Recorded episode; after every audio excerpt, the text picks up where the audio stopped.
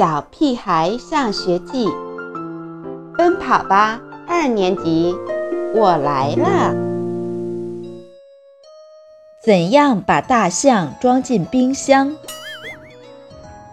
小品里说，把大象装进冰箱需要三步：第一步，把冰箱门打开；第二步，把大象装进去；第三步。把冰箱门关上。其实哪有这么简单？王天天说：“大象比冰箱大多了。一头成年大象至少有五吨重。”卜一萌严肃地说：“总会有比大象还要大的冰箱。”金刚不甘示弱。大象不喜欢冰箱，企鹅也许会喜欢。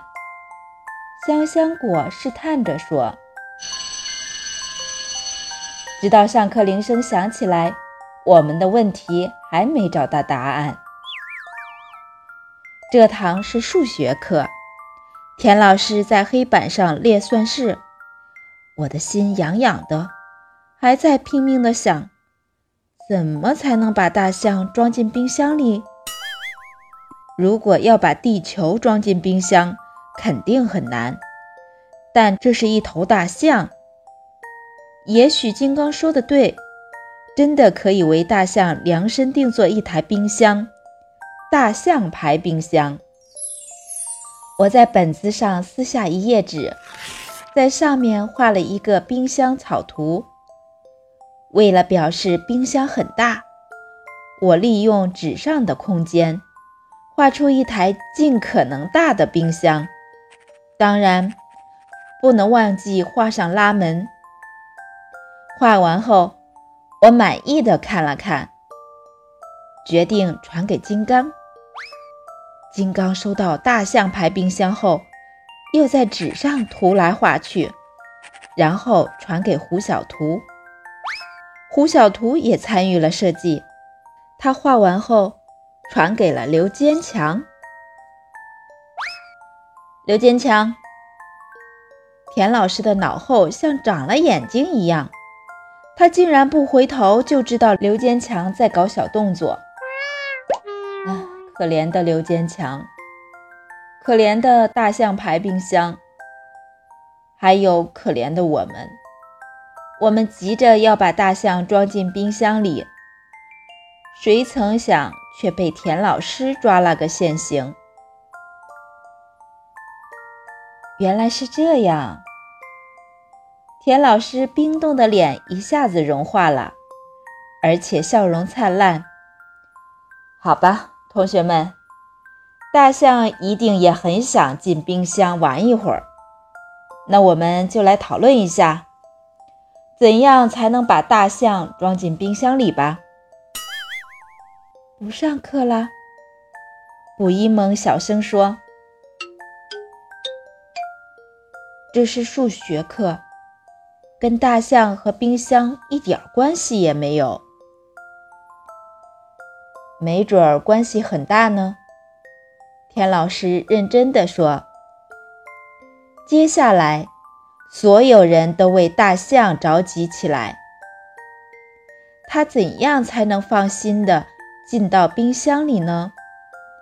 田老师把我设计的大象牌冰箱贴在黑板上。假设大象的体重是五吨，我们得设计多大的冰箱才能把大象装进去呢？这个问题对我来说有点难，而且不着边际。我不知道五吨有多重。现在，我们先把大象的体重换算一下，一吨等于一千千克，那五吨等于多少千克呢？田老师在黑板上列出算式，大家都把手举得高高的。争先恐后想去黑板上演算，也就是说，冰箱的承重量最少要在五千克以上，才能装进大象。田老师说：“现在我们再计算一下冰箱的体积。假设大象身高三米，体长六米。”下课铃声响起时，我们仍埋头在本子上计算着。连抬头的时间都没有。现在看来，大象牌冰箱的前期设计只是个开始，接下来还有好多事情要做，比如冰箱内格、内部照明、温度调节。哼，快出去玩吧！田老师笑着赶我们走。不，第一次。我这么喜欢上数学课。